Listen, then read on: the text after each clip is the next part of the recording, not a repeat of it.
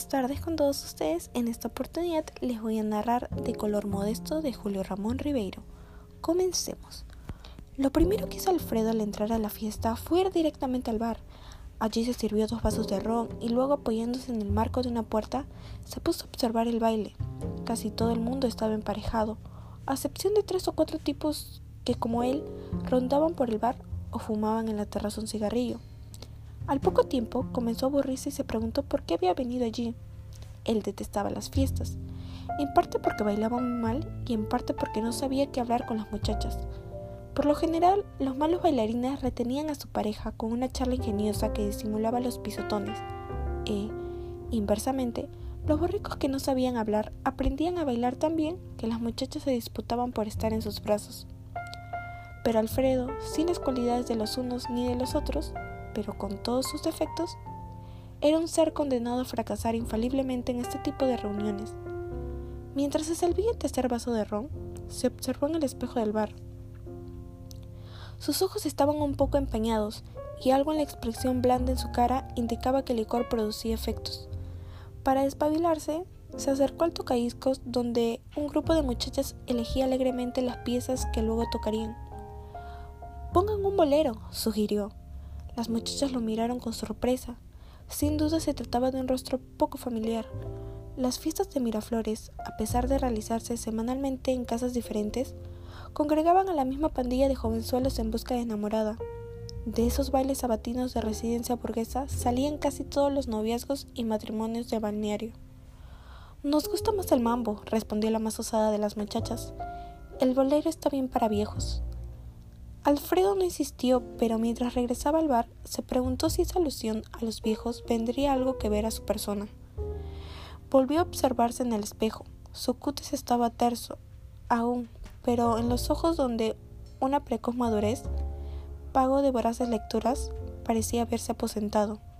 Ojos de viejo, pensó Alfredo desalentado, y se sirvió un cuarto vaso de ron. Mientras tanto, la animación crecía a su alrededor. La fiesta, fría al comienzo, iba tomando punto. Las parejas se soltaban para contornearse. Era la, influencia de la música afrocubana, suprimiendo la censura de los pecatos e hipócritos habitantes de Lima. Alfredo caminó hasta la terraza y miró hacia la calle. Era la calzada se veían ávidos ojos, cabezas estiradas, manos aferradas a la verja. Era gente del pueblo, al margen de la alegría. Una voz sonó a sus espaldas. ¡Alfredo! Al voltear la cabeza se encontró con un hombrecillo de corbata plateada, que lo miraba con incredulidad. ¿Pero qué haces aquí, hombre? ¿Un artista como tú? He venido acompañando a mi hermana. No es justo que estés solo. Ven, te voy a presentar a unas amigas.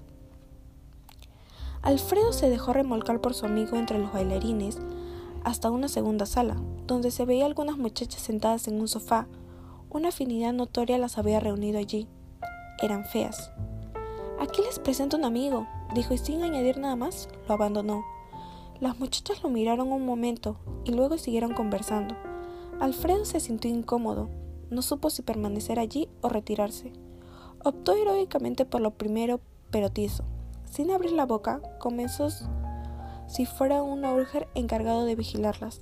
Ellas elevaban de vez en cuando la vista y le echaron y le echaban una rápida mirada, un poco asustadas. Alfredo encontró la idea salvadora, sacó un paquete de cigarrillos y les ofreció al grupo. ¿Fuman? La respuesta fue seca. No, gracias. Por su parte, encendió uno y al echar la primera bocada de humo, se sintió más seguro. Se dio cuenta que tendría que iniciar una batalla. ¿Ustedes van al cine? No. Aún aventuró una tercera pregunta. ¿Por qué no abrirían esa ventana? Hace mucho calor. Esta vez fue peor, ni siquiera obtuvo respuesta. A pesar de ese momento, ya no despegó los labios. Las muchachas, intimidadas por su presencia, silenciosa, se levantaron y pasaron a la otra sala. Alfredo quedó solo en la inmensa habitación, sintiendo que el sudor empanaba su camisa. El hombrecillo de la corbata plateada reapareció. ¿Cómo? ¿Sigues parado allí? No me dirás que no has bailado. Una pieza, mintió Alfredo. Seguramente que todavía no ha, saludado, a mi hermana. Vamos, está aquí con su enamorado. Ambos pasaron a la sala vecina. La dueña del santo bailaba un vals criollo con un cadete de la escuela militar. Elsa, aquí está Alfredo, quiere saludarte. Ahora, que termine la pieza, respondió Elsa sin interrumpir sus rápidas volteretas.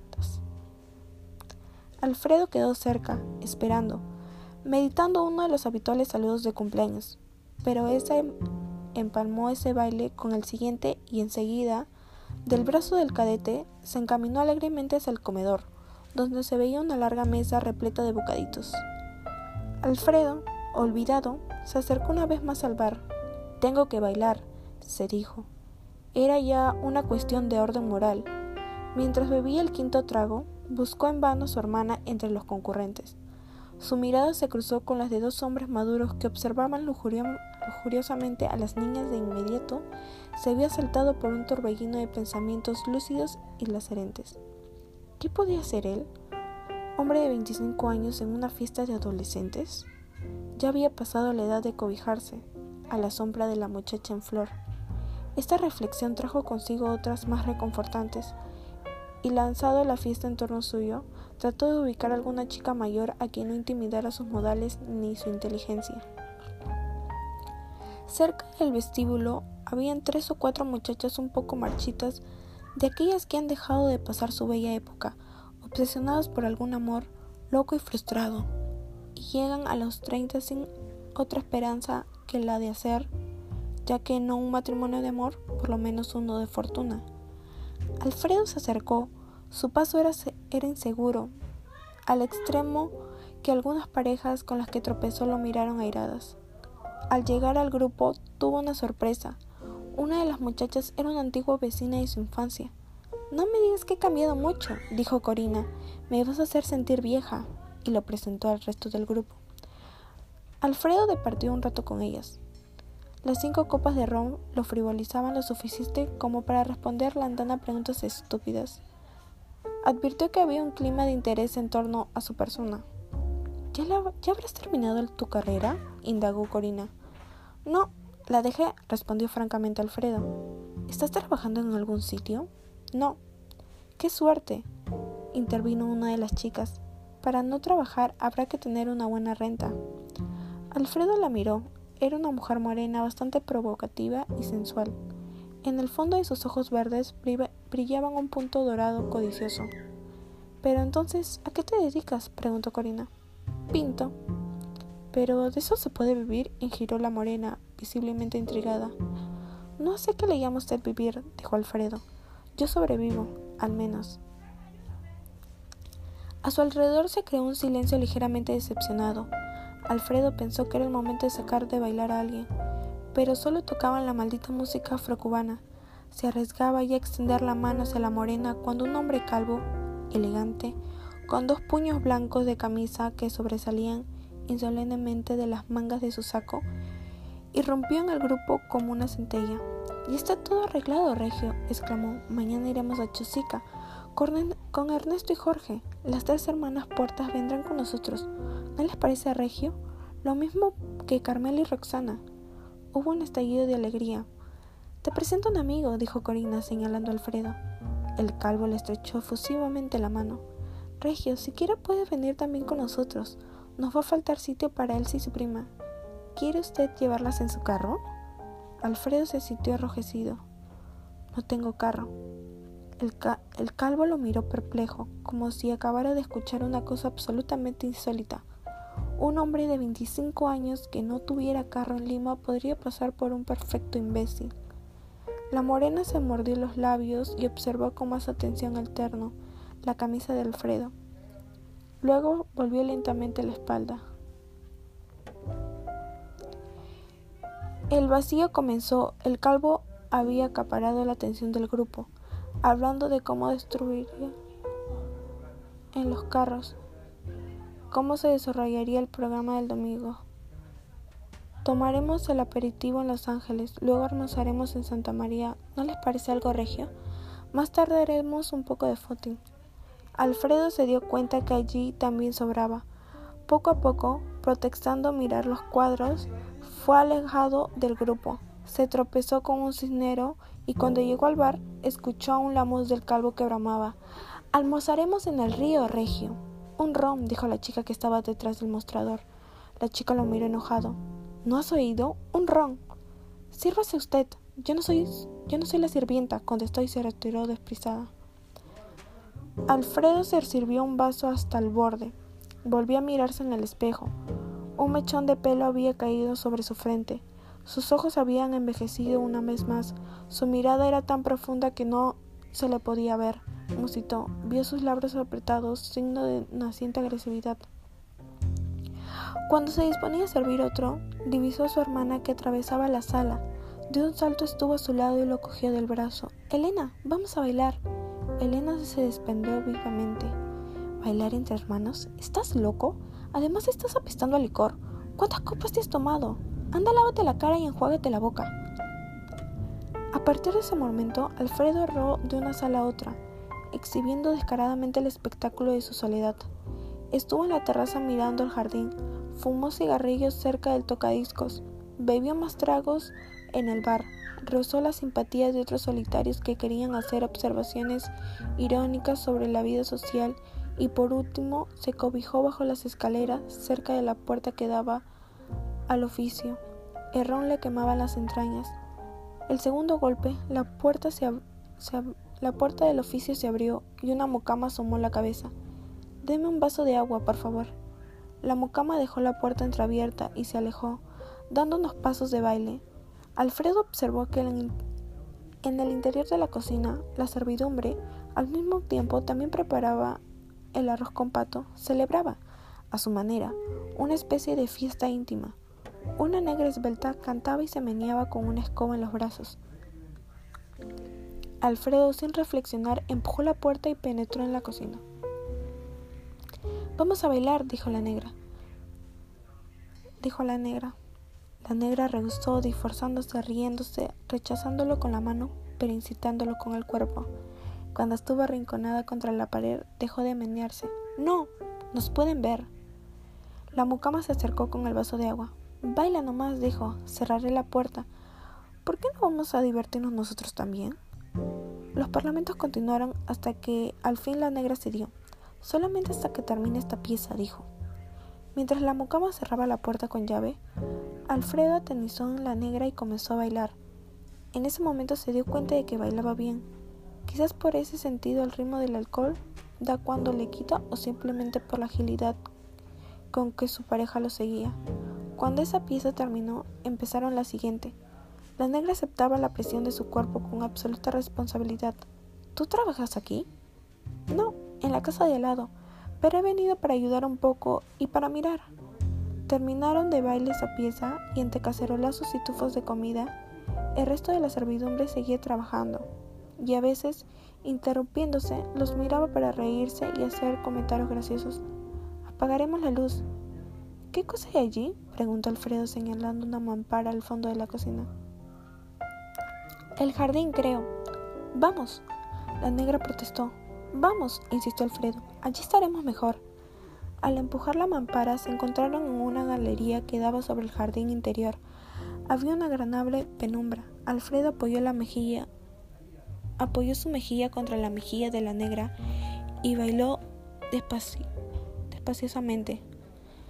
La música llegaba muy débil. Es raro estar así, ¿no es verdad? dijo la negra. ¿Qué pensarían los patrones? No es raro, dijo Alfredo. ¿Tú no eres acaso una mujer? Durante largo rato no hablaron. Alfredo se dejaba mecer por un extraño dulzor, donde la sensualidad apenas intervenía. Era más bien un sosiego de orden espiritual, nacido de la confianza que en sí mismo readquirida a su posibilidad de contacto con seres humanos.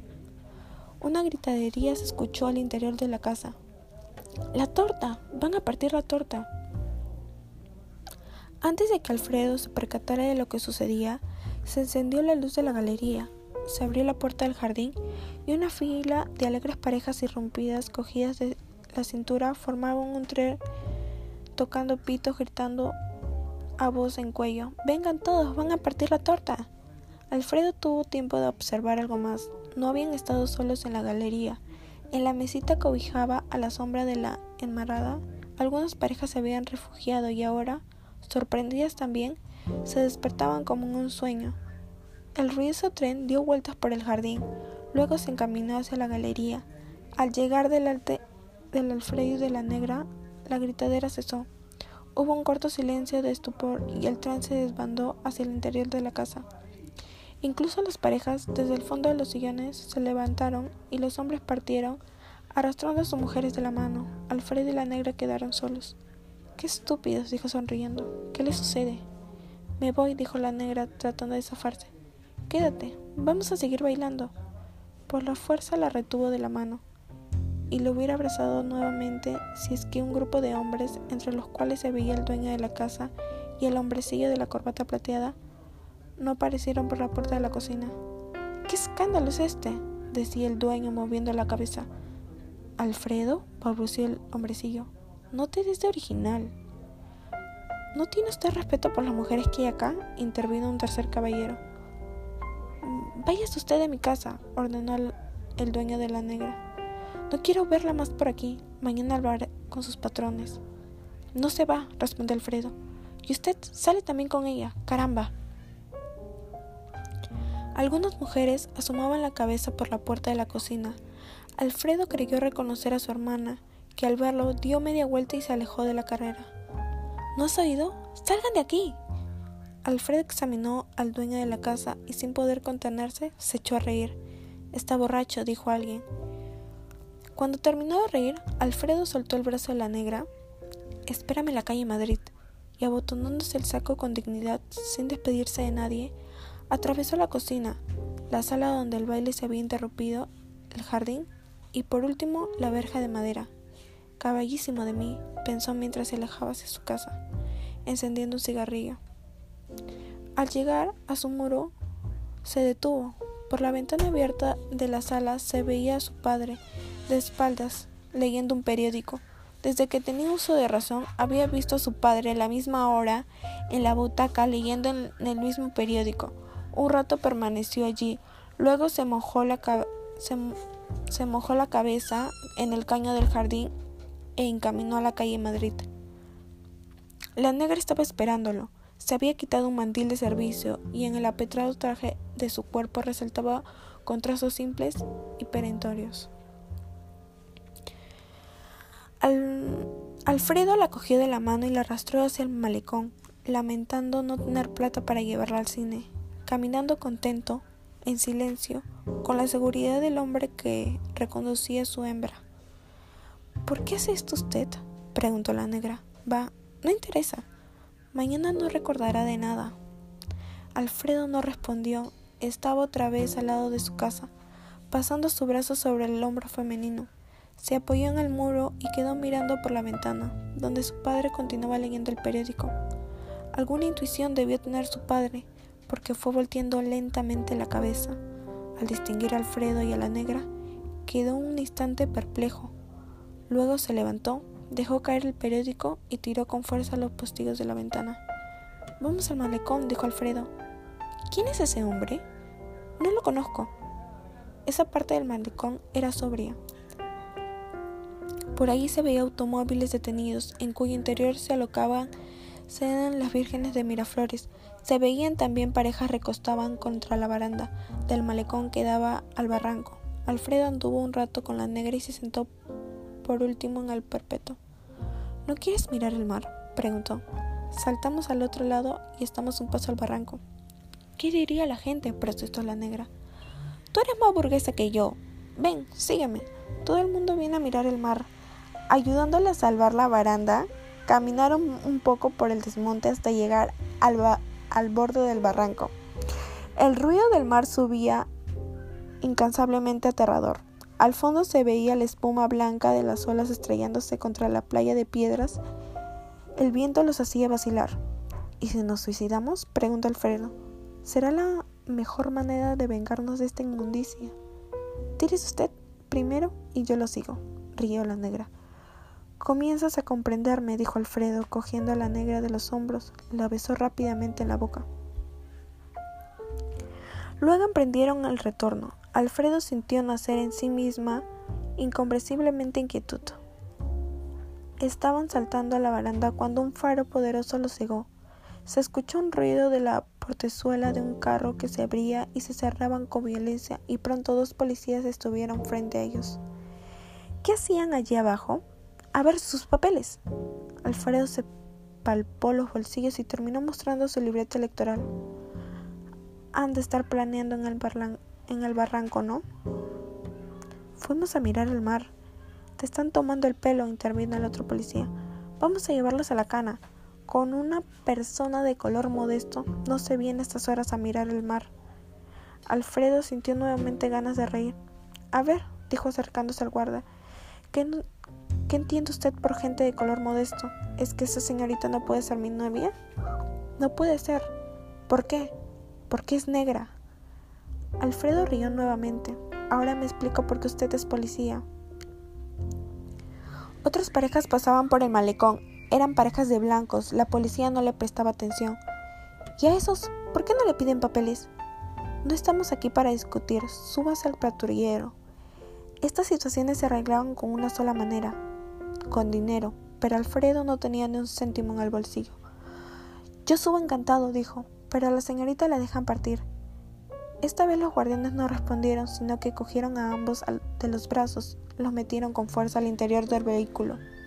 A la comisaría, ordenaron al conductor. Alfredo encendió un cigarrillo. Su inquietud se agudizaba. El aire de mar había refrescado su inteligencia. La situación le parecía inaceptable y se disponía a protestar, cuando sintió la mano de la negra que buscaba la suya. Él la oprimió. No pasará nada, dijo para tranquilizarlas. Como era sábado, el comisario debía, debía haberse ido de parranda de modo que solo encontraba al oficial de guardia, jugando al ajedrez con un amigo. Levantándose, se dio vuelta Alfredo alrededor de la negra mirándolos de pies a cabeza. ¿No seré tu polilla? preguntó escuchando una bocada de humo en la cara de la negra. ¿Trabajas en algún sitio? La señorita es amiga mía, intervino Alfredo. Trabaja en una casa de la calle José Galvez. Puedo garantizar por ella. ¿Y por usted? ¿Quién garantiza? Puede llamar por teléfono para cerciorarse. Está prohibido los planes en el malecón, prosiguió el oficial. ¿Usted sabe que es un delito contra las buenas costumbres? Hay un libro que se llama Código Penal y que habla de eso. No sé si será para usted un delito pasearse con una amiga. En la oscuridad, sí, y más con una negra. Estaban abrazados, mi teniente terció un, un policía. ¿No ve? Esto le puede costar 24 horas en la cárcel y la foto de ella puede salir en última hora. Todo esto me parece grotesco, exclamó Alfredo impaciente. ¿Por qué no nos deja partir? repitió. Además, que esta señorita es mi novia. ¿Su novia? El oficial se echó a reír a mandíbula valiente y los policías, por disciplina, lo imitaron. Súbitamente dejó de reír y quedó pensativo. No crea que soy imbécil, dijo aproximándote Alfredo. Yo también, aunque uniformado, tengo mi culturita. ¿Por qué no hacemos una cosa? Ya que esta señorita es su novia, sígase paseando con ella, pero eso sí, no en el malecón. Allí los pueden asaltar. ¿Qué les parece si van al Parque Salazar? ¿El patrullero los conducirá? Alfredo vaciló un momento. Me parece muy bien, respondió. Adelante entonces, rió el teniente. Llévelos al Parque Salazar. Nuevamente el patrullero. Alfredo permaneció en silencio. Pensaba en la inclemente iluminación del Parque Salazar, su especie de vitrina de la belleza vecinal. La negra buscó su mano, pero esta vez Alfredo lo estrechó sin convicción. Tengo vergüenza, le susurró al oído. Qué tontería, respondió él. Por ti, por ti es que tengo, que, que tengo vergüenza. Alfredo quiso hacerle una caricia, pero las luces del parque aparecieron. Deje, dejemos aquí nada más, pidió los policías. Les prometo que nos pasaremos en el parque. El patrullero se detuvo a ciento metros de distancia. Vigilaremos un rato, dijeron. Alfredo y la negra descendieron. Bordeando siempre el malecón, comenzaron a aproximarse al parque. Al parque. La negra lo había cogido tímidamente al brazo y caminaban de su lado sin levantar la mirada, como si ella también estuviera expuesto a una incomprensible humillación.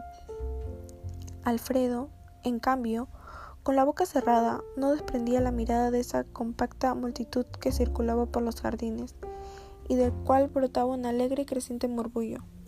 Vio las primeras caras de las lindas muchachas miraflorinas, las chompas elegantes de los apuestos muchachos, los carros de las tías, los autobuses que descarrilaban pandillas de juventud, todo ese mundo despreocupado, bullanguero, trufante, irresponsable y despótico calificador, y como si se, y como si se internara en un mar envejecido, todo su coraje se, se desvaneció de golpe.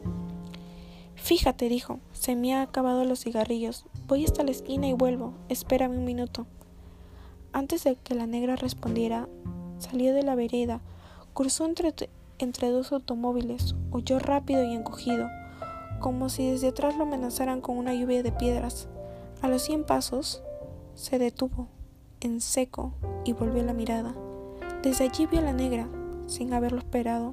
Se alejaba cabizbaja, acariciando con su vago, con su mano, el borde áspero del parapeto. Gracias.